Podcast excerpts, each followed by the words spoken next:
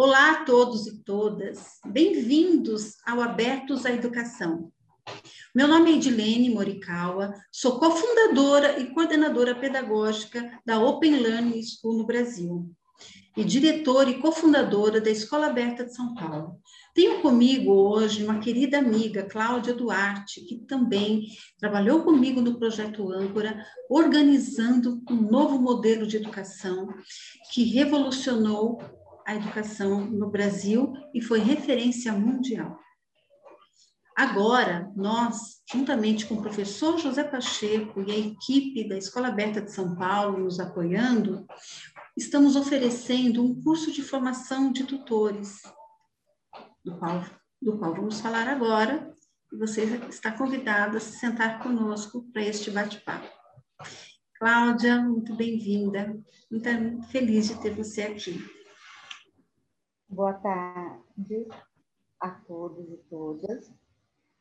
Eu também estou muito feliz de estar aqui hoje, conversando com você, Edilene. Sinto muita saudade do nosso tempo no âncora, né, onde tanta aprendizagem aconteceu para todos, né, e, e, e principalmente para nós duas.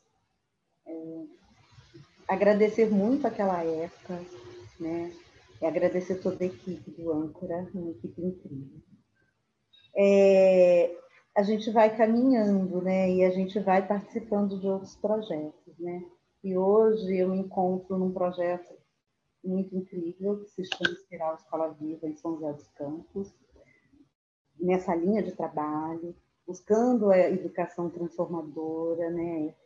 E e muito feliz de poder divulgar isso, ampliar isso, multiplicar isso, porque eu acho que todas as pessoas, sejam adultos ou crianças, merecem participar de uma coisa tão revolucionária. Então, hoje eu estou aqui para falar um pouquinho sobre isso com você e bora lá, né? Ai, delícia, Cláudia. Então, vamos falar um pouquinho sobre avaliação né? É, esse curso, ele terá é, duração, né, desse ano todo, começando agora dia 7 de março, dividido em módulos, é, trabalharemos na praxis educativa, associando teoria e prática, né? E algumas pessoas me perguntaram, e a avaliação? Como que vocês farão a avaliação? O que vocês dizem, né, na escola aberta, como foi no âncora, como na espiral, não tem prova, não tem né? não tem a nota. E no curso, como que vocês avaliarão? É, é, é muito interessante, né, o que você, essa pergunta, Edilene, porque nós participamos e continuamos né, fazendo isso, você aí em São Paulo, na Escola Aberta, eu aqui na Espiral, então são várias rodas com pessoas que estão interessadas em conhecer a proposta, matricular os filhos, educadores que querem conhecer, enfim, muitas pessoas querem, querem saber sobre essa nova educação. E essa pergunta, ela sempre surge, né? Porque é uma indagação muito pertinente. Nossa, se não tem aula, se não tem série, se não tem turma, o que, que tem? Né? O que é que tem? Porque a impressão que dá é que se abre um buraco e tudo é sugado e o educador, as crianças ficam ali na beira do buraco e, e agora? Para onde que a gente vai? Para dentro do buraco ou para fora dele, né? Para construir uma outra coisa.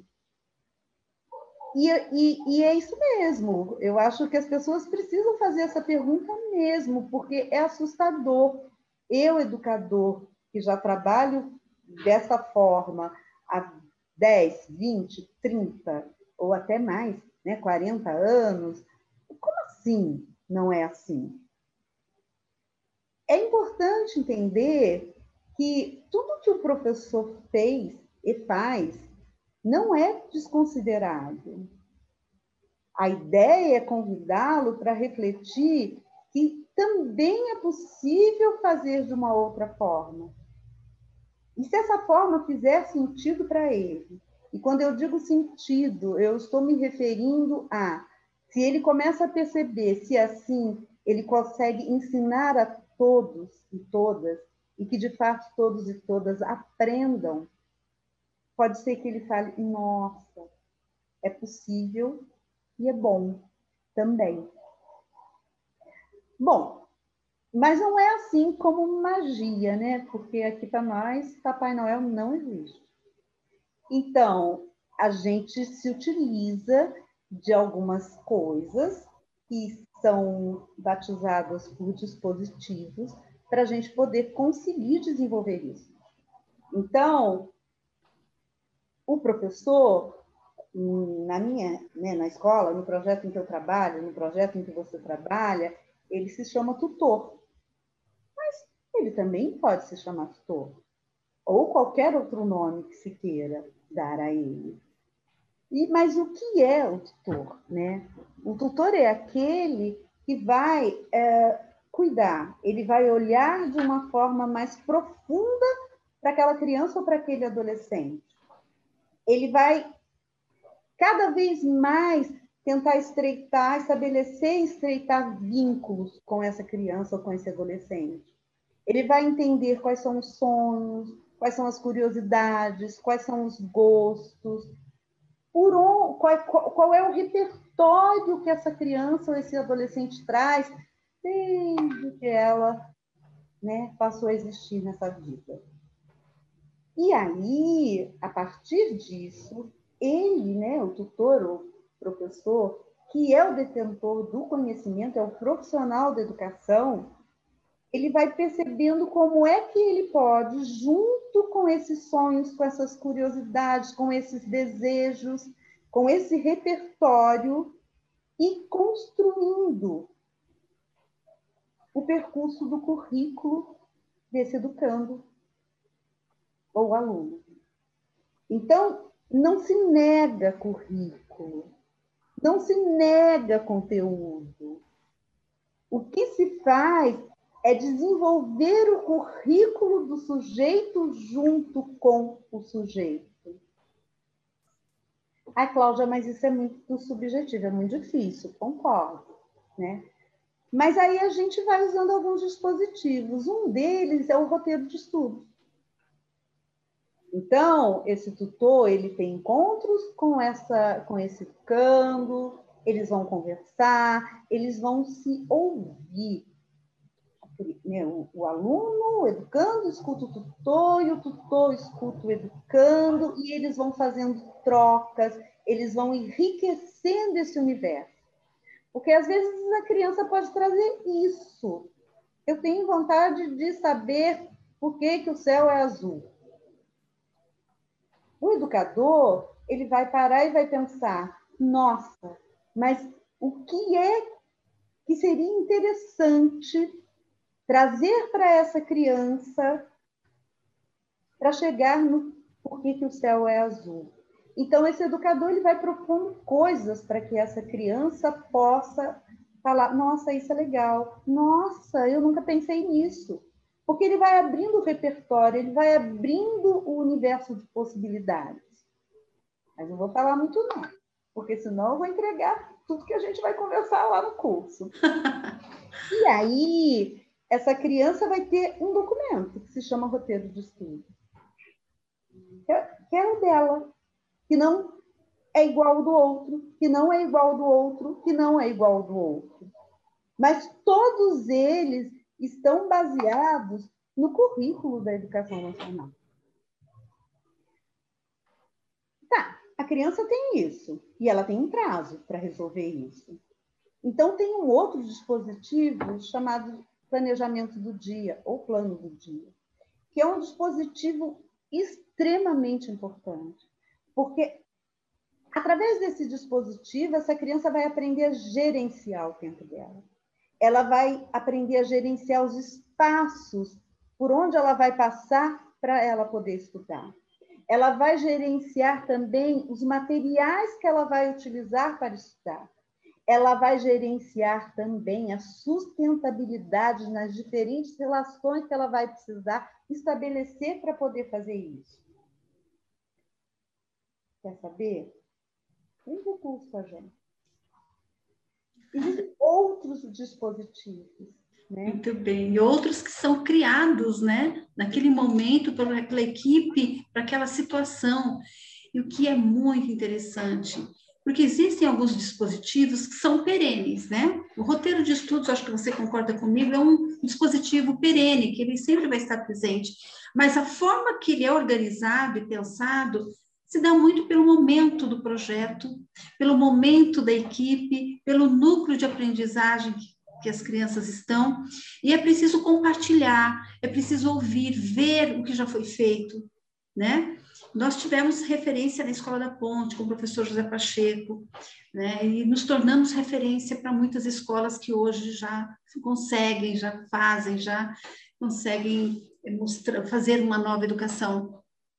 Mas nesse curso, né, Cláudio, pelo que você está falando, eu acho que a possibilidade desse educador de se instrumentalizar para agir é, um, é uma força muito grande, é um grande potencial, né? É, você traz uma coisa que é, é bem importante de ser dita. É, não existe um modelo pronto e acabado do que é um roteiro de estudo e nem de um planejamento do dia.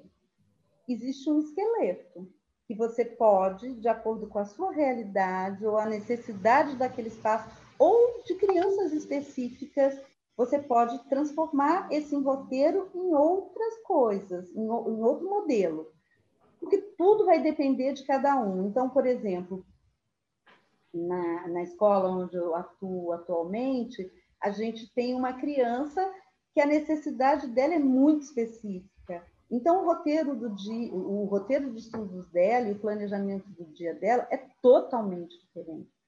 As crianças menores, né, elas é, nessa escola também, elas, elas chegaram juntas com, com a tutora a um outro plano, do, a um outro roteiro de estudo e um outro plano do dia. Depois elas foram crescendo e elas foram indo para outro modelo de, de, de roteiro de estudo, de planejamento do dia. Então, existem coisas para a gente poder entender qual é a funcionalidade dela, qual é o sentido. E a partir daí, essas coisas podem ser expandidas, elas podem ser reelaboradas. Mas para que tudo isso possa acontecer, é preciso entender de fato o que são cada um desses dispositivos. Não ter a cópia desse dispositivo, isso não basta. E também entender o que é tutoria, qual é o papel do tutor. Essas coisas elas são essenciais e entender, inclusive, que o papel do tutor não é uma coisa só. O tutor, em algum momento, ele é tutor, em outro momento, ele pode ser um educador especialista, num outro momento, ele pode ser um coordenador de um grupo de responsabilidade. E aí, o que é um grupo de responsabilidade também, que é um outro dispositivo. Mas é importante entender que todos esses dispositivos eles nos ajudam, eles colaboram para o desenvolvimento da autonomia do ser. Porque para eu, para que eu possa ser um ser autônomo dentro de, uma, de um coletivo, ou seja, a minha autonomia vai ajudar a desenvolver a sua, é diferente de eu ser independente, de fazer as minhas coisas sozinho. Então, nós estamos falando de educação, nós estamos falando de coletividade, porque a escola não é para uma pessoa só. Então, a minha autonomia, ela só é genuína se ela vai colaborar para o desenvolvimento da sua. Então, o que, que eu preciso para me desenvolver como um ser autônomo? Eu preciso de princípios e valores muito bem definidos dentro desse coletivo. Então, eu preciso entender e, de fato, agir, ser um ser responsável, com compromisso, ético, solidário. E, e essas coisas, elas não acontecem porque elas me são ditas num diálogo. Elas acontecem porque elas são vivenciadas, de fato, e trabalhadas, como no caso de dispositivos que me levam a ter que desenvolver todas essa, essas essas habilidades para me ajudar nesse processo. Olha, eu fico muito feliz de ouvir você falando tudo isso, porque eu sou prova viva que você faz isso na prática, que você é o que você está falando, né? Como eu também busco ser. Então, nós estamos oferecendo esse curso não pautado numa teoria presa num livro, mas sim nessa prática de educação, né? E onde eu olho para as teorias mais inovadoras do mundo, para os maiores pensadores de educação, quando eu leio um parágrafo, nossa, que felicidade! Eu consigo fazer, ou estou a caminho de fazer isso com a equipe, ou temos isso também como os próximos passos a serem trilhados.